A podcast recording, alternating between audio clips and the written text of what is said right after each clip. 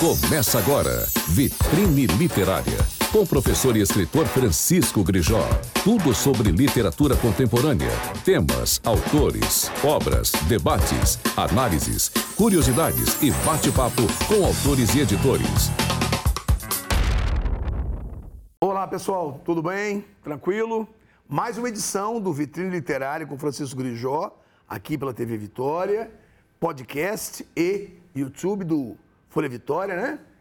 É, eu falei com vocês da última vez que a gente esteve fazendo o programa, eu conversando com o Daniel Eckenhoff, sobre livros sobre disseminação da, da cultura e disseminação da literatura, né? Dos livros, como é que fazer o livro chegar até o público. A gente conversou muito sobre isso. E hoje nós temos um outro convidado também ligado à disseminação literária. Não só literária, mas também literária. Mas tudo tendo a ver com os livros.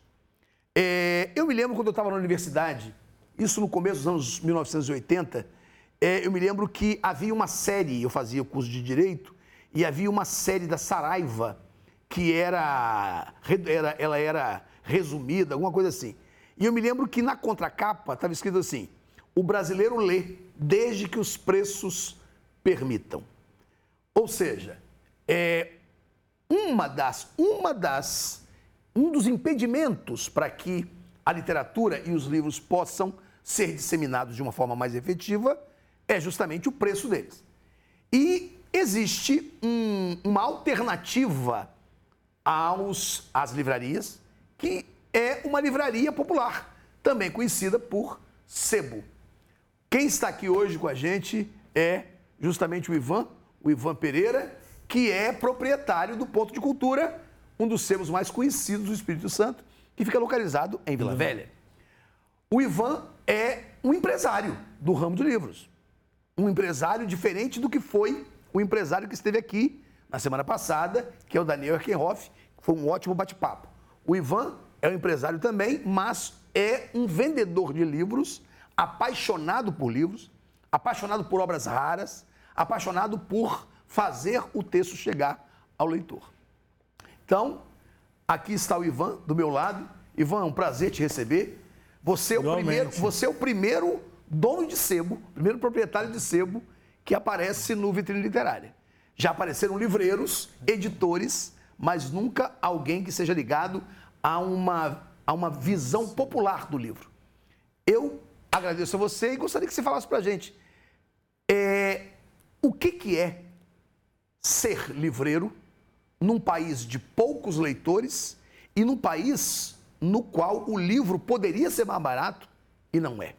Como é que é ser livreiro num país assim? Você falou o termo empresário, né? Assim, é muito pesado para mim. Assim, Tudo bem. Então, eu, eu, entrei nessa. Comerciante, então. Entrei nessa área. Um, um, um agente literário, agente cultural, né? É, e, e, com um negócio social. Eu sempre me vi, não me vi como comerciante. Acho que isso é um problema nos sócios que eu tive, nas parcerias que eu tive, porque eu tenho uma visão muito é, é, dessa coisa do acesso, né? Assim, eu acho que num país como esse, de, de desequilíbrio, de né, desnível muito grande, a gente tem essa coisa da, da necessidade da, dos bens culturais chegarem até as pessoas. E o livro não, não é diferente, né? E, e, quando você trabalha essa visão do, do negócio, puramente simples negócio, você acaba obrigado a excluir pessoas a, a, perfeito, perfeito. a selecionar. Eu nunca me vi e sempre foi um problema para mim. Né? Tanto é que já tive para falir várias vezes. Só que o negócio é tão interessante que a gente consegue contornar. Né? E essa coisa do, do fazer esse equilíbrio, de saber quem tem dinheiro, quem pode comprar um livro, um livro raro, um livro X, um livro sofisticado e quem não tem grana, que você, de repente você dá, pode dar o livro, isso é, é, um, é uma, um trabalho que a gente, eu, no caso, a gente consegue fazer no Sebo, assim, fantástico. Assim. É, os, eu, eu me lembro que eu visitei sebos fora de Vitória, principalmente no Rio, né, na a livraria São José, na Rua do Carmo, ali no Rio de Janeiro, no centro do Rio. É, havia um sebo muito bom perto do Teatro João Caetano. E Vitória teve alguns bons sebos, mas os, os próprios sebos estão estão capengando. Ameaçados. Né? Ameaçados. Tem o Torre de, o Torre de Papel, Papel aqui no Vitória, né? É. E tem aquele ali perto da UFS, Veredas. Veredas. E tem o seu, que tem um trabalho muito bom pela internet. Você faz um trabalho de divulgação muito interessante pela internet.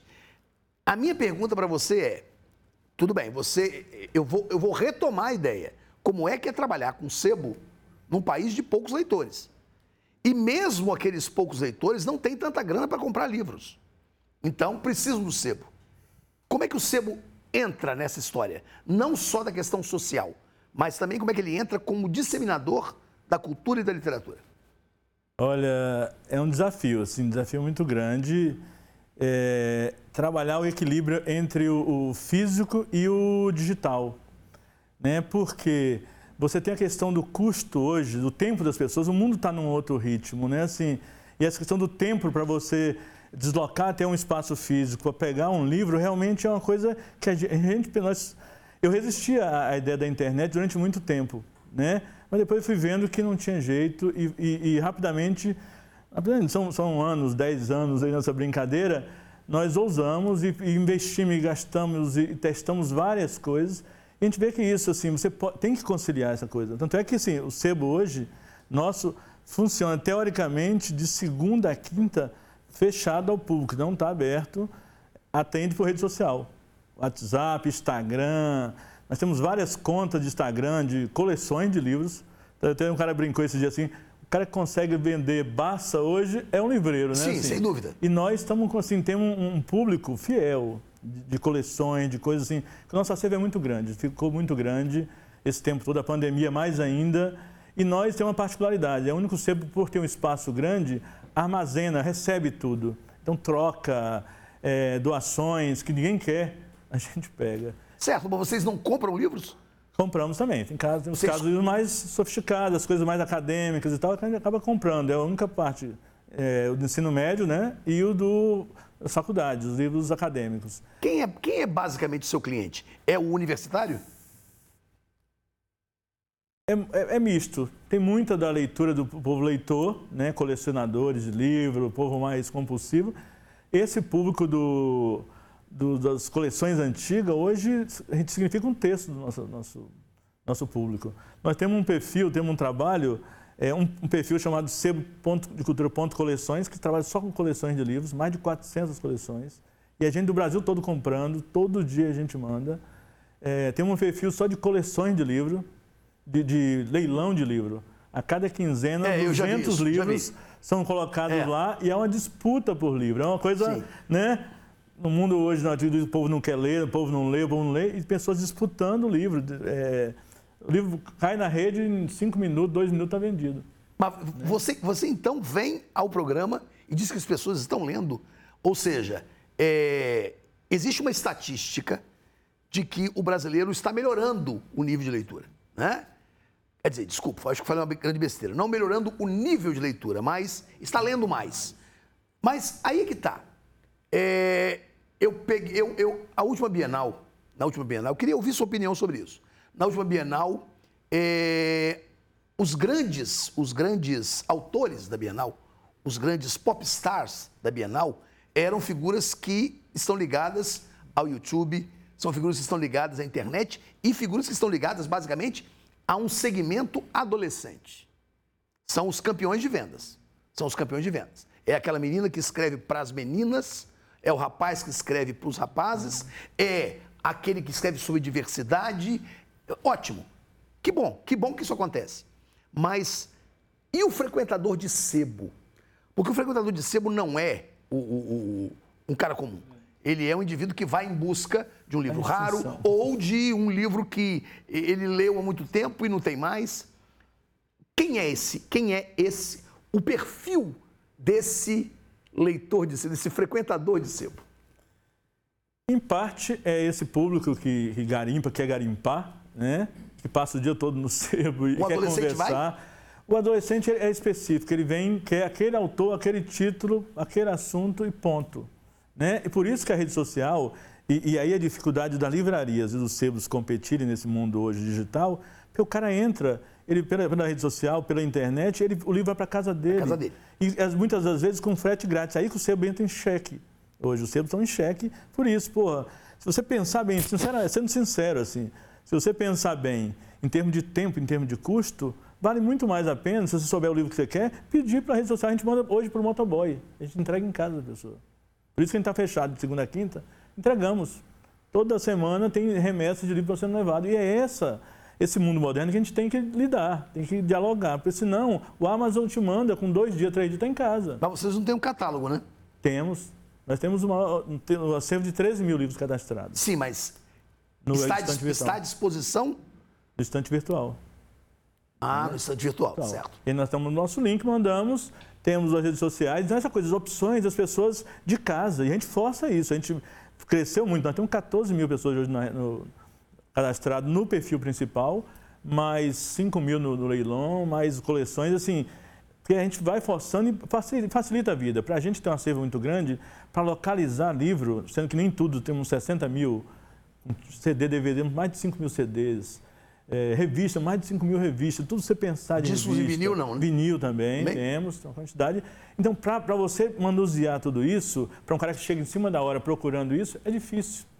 Tem um pessoal, um grupo de pessoas muito grande trabalhando e o custo inviabiliza o negócio. Eu, eu fiz muito isso, assim, chegou a ter oito pessoas trabalhando. Na pandemia, nós seguramos todo mundo, eu praticamente fali. Fali, estou devendo, estou pagando banco hoje, estou devendo e tal. Segurando, porque eu, eu acredito nisso como uma forma, é a minha militância, a minha militância política é como é, é, é a, a, literatura. Ótimo. Então nós vamos entrar num, num, num, num segmento nesse papo aqui que é o seguinte: artistas, em geral, eles precisam do Estado.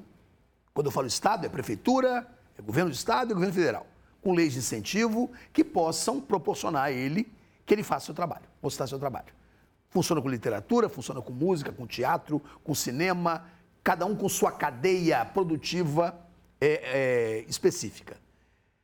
Você, você está buscando é, um trabalho na Conferência Estadual de Cultura.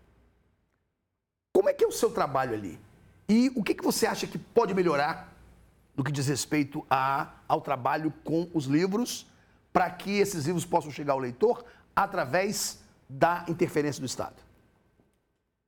É complicado, né? assim, até porque não há uma reflexão muito profunda desse setor. Eu participei da, conferência setorial de cultura e assim com índice baixíssimo de participação representativa, quantitativa e representativa. Né? Você não tinha academia de letra, você não tinha os formadores de opinião, você não tinha as editoras, né? você não tinha o pessoal das bibliotecas. Então, todas essas pessoas têm os feedbacks, o pessoal dos sebos, das livrarias, tem seus feedbacks, que a gente, de repente, pode encontrar questões comuns para ver como trabalhar, melhorar, diminuir esses abismos, melhorar os processos perfeito, e tal. Perfeito. Mas como não, não, há essa articulação, não há esse interesse, essa desmotivação, sei lá, a gente acaba vai para uma conferência estadual capenga. Eu estou indo lá representar, eu fui eleito delegado para a conferência estadual e federal, até em Brasília, mas sabendo que eu estou indo representando um grupo de pessoas que, que lançaram ideias, propostas, mas que não representa a profundidade do abismo, né? do, do, do, de como você, sair desse abismo. E você atribui esse abismo a quê? Ah, incompetências, incompetências, incompetências nossas mesmo, do, do, dos fazedores, do, do, Estado, de todo mundo. Todo mundo tem um pouco de culpa nisso, das entidades, das identidades de classe. É, porque a falta de, de, de, querer pensar como sair do, do, do, do buraco é que causa o buraco só aumentar. Porque há um público que está lendo, mas há um, um, abismo da maioria da população que não passa, o livro não passou por ela. Não passa. O sebo, você tem ideia do sebo, o pessoal tem medo de entrar num sebo. E as pessoas, é, o popular, o, o indivíduo popular, eu, na frente da loja nós fazemos um, um exercício direto. Todo, todo, dia tem lá duas, três, quatro estantes com livros de graça. Escola, revistas, livros, é, CDs e tal. E as pessoas chegam lá com uma placa de grátis grátis, bate na porta para saber se pode pegar. Né?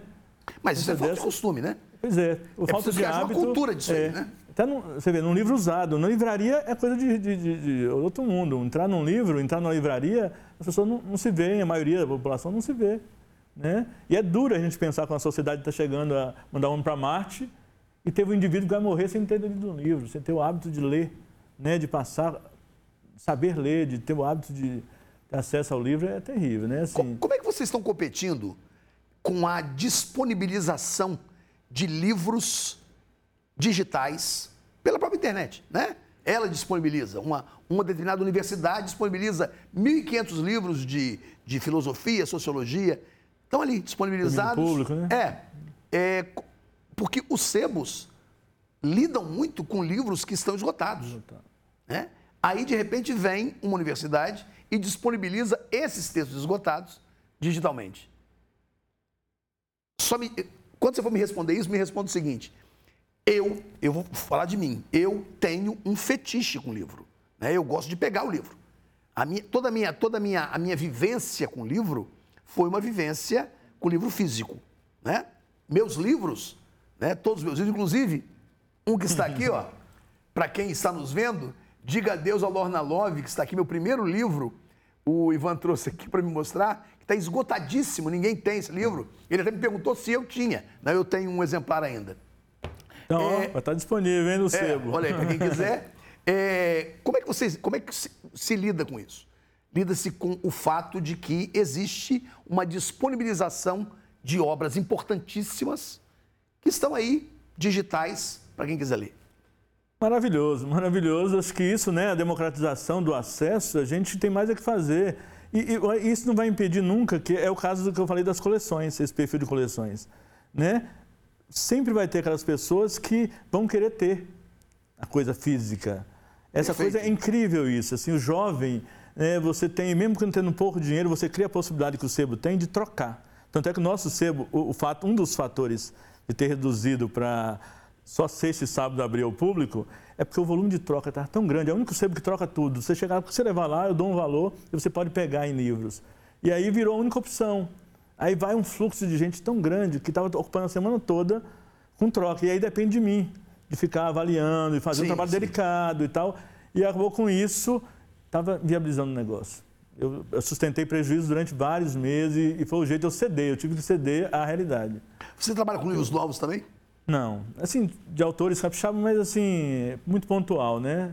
É muito livro usado mesmo, assim, é... e muita coisa, uma particularidade, Lijó, até entrando na questão aqui, é um livro como esse. E, e mostra essa... a capa, para quem está nos vendo, mostra a capa. Olha, olha o livro, um livro desse é, vai chegar em qualquer sebo, talvez do Brasil, e, e vai ser jogado fora. Não, você diz, cara, não entra, nem chega. Os sebos não aceitam, não querem, faz o que quiser. O que as pessoas fazem? Jogam fora. Como existe o Sebo Ponto de Cultura aqui no Espírito Santo, vão levar para lá. Vem gente da Serra. É, para quem, quem não está nos vendo, é porque o que, o que o Ivan mostrou aqui, ele mostrou um livro que, tá, que está é, bem deteriorado. deteriorado. Ele está com partes que estão soltando. Então, um livro como esse, que é um livro importante, clássico, que é um título né? é um clássico, é... É, você disse que os sebos descartam. Não, nem recebem. A gente entende até, não é culpa do sebo e tal, uma, uma vontade, muita gente fica irritado, porque mesmo a pessoa oferecendo de graça, os sebos não aceitam. Por quê? Porque espaço, a questão do espaço é um problema para o sebo. E nós, felizmente, por enquanto, assim, estamos com os dias contados naquele espaço, o espaço é gigante. E possibilitou que a gente armazenasse esses livros. Aproveita e fala né? para o pessoal onde é. Em Vila Velha, na Henrique Moscoso, perto do Shopping da Terra, né? Ficamos em frente a uma loja de ventiladores e tal, grande. Estamos há quase 20 anos Sendo lá, né? ponto de cultura, hein, gente? 20 anos, passou por três pessoas anteriormente. Eu caí de paraquedas nessa ideia do sebo. Eu não, não Você tinha... nunca tinha metido no livro? Gostava de ler. Né? Eu morei em Brasília, eu li muito daquele período de escola e tal. E aí vim para cá, na área técnica, trabalhando com parte mais é, de agricultura, sempre que fui ligado ao campo, nasci no campo e Olha tal. Só. E de repente, por meus irmãos, o Irã, na UFES e tal. Sim. Tem outro irmão que, junto com Euler, na época, começou esse processo, abriu o sebo lá em Vila Velha e passou de uma mão para outra. No final, o irmão passou, comprou o sebo lá, passou no Banco do Brasil e falou: oh, vou fechar. Eu tinha me envolvido com um processo de um projeto aí grande com o Estado, dois anos, pedi conta do emprego e tal. Não deu certo o projeto no final. Aí eu tive que fiquei desempregado. Meu irmão falou: Mas você tem um projeto um projeto. Vários projetos. Fala pra né? gente, fala projetos. pra gente de alguns projetos seus. Você pode, você pode resumir sem problemas, mas explica pra gente como é que é. O, o, se existe uma demanda para esse projeto. Né? Olha, no, na teoria, todo mundo adora, os prefeitos passamos. Na verdade, teve um prefeito antes da pandemia, estava tudo encaminhado para acontecer na cidade do interior. O prefeito foi lá no sebo, pedir ajuda, para queria fazer um trabalho de leitura, eu viajei na ideia. Né? Criar a ideia da cidade literária. Acho que a grande questão é essa. A gente tem que fazer o livro transpirar, o livro é, é, é, confrontar as pessoas, estar na frente das pessoas, no dia a dia, no cotidiano. Que a ideia da biblioteca é uma coisa para pesquisador, para estudioso, para quem precisa do livro técnico, do livro específico. O, a, o, popular, ele tem que ter essa provocação, ele tem que ter essa facilitação da coisa estar tá acessível, estar tá barato, estar tá de graça, para que ele tenha esse primeiro contato. Nós fizemos um evento na Serra, chamamos, chamamos de intervenção literária. Olha só, intervenção literária. E nessa intervenção literária, dois mil livros foram colocados no evento da prefeitura é, de graça. E nós não esquecemos de colocar a placa que era grátis. E as pessoas passavam e assim, a gente viu que ninguém pegava nada, né? E o microfone estava falando que era grátis. As pessoas assim, receiosas e tal. Aí, pô, pegamos, fizemos uma placa de grátis, aí começou a sair os livros. E quem era encontrado com o livro circulando recebia o porte de livro. É, teria autorização para andar com o livro a partir dali, né? Assim, porte né? O porte de livro. E esse porte de livro tinha um número que rolava um sorteio no final de coleções. Rapaz, virou um murmurinho. E isso não foi estendido para outras cidades? Nós propomos, conversamos, estamos conversando, negociando com a prefeitura, mas a burocracia é muito grande, né? Burocracias são, é, são terríveis, desgastantes, parece que é feita para não, é, não dar certo. É, mas eu, eu acho que sim. Apesar de tá. todo o discurso que você passou pela gestão é, pública aqui, né? É difícil sim. É, estamos conversando com, com, o Estado agora, estamos com a lei de, tentando entrar através de fundo de cultura, Isso. porque essa coisa, assim, é, autonomia, uma certa autonomia e essa coisa da periodicidade. A gente, eu estou saturado já, já fiz vários projetos com a prefeitura, essa coisa do evento. O cara quer que você vá lá distribuir um livrinho para tirar uma fotozinha para dizer que na estatística que foi feito. E eu não, não me disponho mais a isso. Assim. Acho que uma política de continuidade, uma coisa que você possa criar o hábito e possa mensurar o que é um ano? Uma pessoa que não tinha o contato com o livro e passou a ser provocada constantemente a ter esse acesso, a ter essa coisa facilitada, essa coisa provocativa na frente dele. Né? E nós estamos com um projeto audacioso pra caramba. Assim. É, não sei se contar. Assim, estamos entrando na lei, estamos entrando na lei de, incentivo com um projeto para o Transcol né? Hum. Porque essa coisa, nós temos... Já existe um projeto, né? Mas as bibliotecas. Sim, é, bibliotecas. Que, que, que tem seu valor, tem sua importância, mas a ideia de provocar as pessoas, nós temos mais de quase 15 mil livros nessa condição, que eu venho armazenando para fazer esses projetos, para resgatar esse livro, para que ele seja acessível a pessoas. E nós estamos articulando aí, para conversar com a Sejus, para trabalhar o preso, a ideia dos ótimo, detentos, para reformar esse livro ótimo. e parte desses livros irem para a própria biblioteca da prisão. Eles têm lá a remissão pela leitura, né? É uma forma de aumentar o acervo e recuperar esses livros e outra parte ser direcionada para as pessoas que não têm grana, que ótimo, não têm condição. Ótimo. Então, assim, ótimo. são coisas baratíssimas, facílimas, mas a Vem burocracia, a, coisa toda é terrível, assim. Olha, a gente só não desiste porque a gente é militante, né? Assim, e, senão... Ivan, isso, isso é admirável. É, é o trabalho que professores fazem, é o trabalho que livreiros fazem, que bibliotecários fazem. É, é quase uma abnegação, né? É porque você tem que. Você, você não, não, se ganha dinheiro com isso. Não, e no né? caso do, do sebo, você, é eu falo, é um negócio social. Pelo menos a minha meta sempre é pagar as contas. É pagar os, os parceiros, as pessoas que estão envolvidas, pagar o aluguel, que, que é caro. Mas é um dilema, cara. É você acordar e pensar. Hoje eu leio muito pouco, assim. Você fala, ah, você lê muito hoje? Eu leio muito pouco coisas pontuais, porque a demanda para você manter o negócio funcionando é tão grande que te absorve o, o, a mente, o corpo, é um negócio assim. Eu nunca tive férias, em 15 anos nunca tive umas férias. Ivan, nosso tempo acabou. Ótimo, ótimo, ótimo papo. Muito obrigado, muito obrigado por, obrigado pelo esclarecimento. Agora, quem está nos vendo e nos ouvindo, podcast e YouTube, é, o cara quer conhecer, conhecer é, o ponto de cultura virtual. Ele vai para onde? Instagram? Sebo Ponto de Cultura é, no, no, Instagram, que você ali vai ter os, links, os, como você viajar. Tudo. É. Todas as informações. E te agradeço, assim, é, e parabenizo, assim, a TV Vitória também. Esse tipo de, de iniciativas, é isso que o governo tinha que ver. Essas coisas que dão certo, que estão funcionando, que, que fazem ecoar essas coisas, é aí que começa o investimento. É isso aí. Né? É a circulação em escola, é, é, é, a digitalização em parte do livro, é uma experiência que a Amazon tem, né, que eu já vi no Amazon, vi em outras situações, de você primeiramente digitalizar o livro para que mais gente possa é, é, mostrar a sua produção e, num momento seguinte, imprimir isso. Então, temos que pensar essas formas novas, né? Ótimo. Ivan, muito obrigado, cara. Você deu uma aula para mim aqui. sabe? Sério, é, é, entender essa mecânica é fundamental. Obrigado. Espero que o pessoal tenha aproveitado bastante. É, pessoal, olha, terminou mais uma edição. Na semana que vem nós vamos ter um presente de Natal, né? Nós vamos ter aqui a Bernadette Lira, que vai conversar com a gente sobre os livros dela e sobre o ato de uma mulher escrever e estar no, no, num destaque tão grande quanto Bernadette está há tanto tempo. Muito obrigado, mais uma vez, obrigado, Ivan. Obrigado a você que está ouvindo a gente, que está assistindo. Um grande abraço. Até a próxima. Você ouviu Vitrine Literária com o professor e escritor Francisco Grijó. Tudo sobre literatura contemporânea, temas, autores, obras, debates, análises, curiosidades e bate-papo com autores e editores.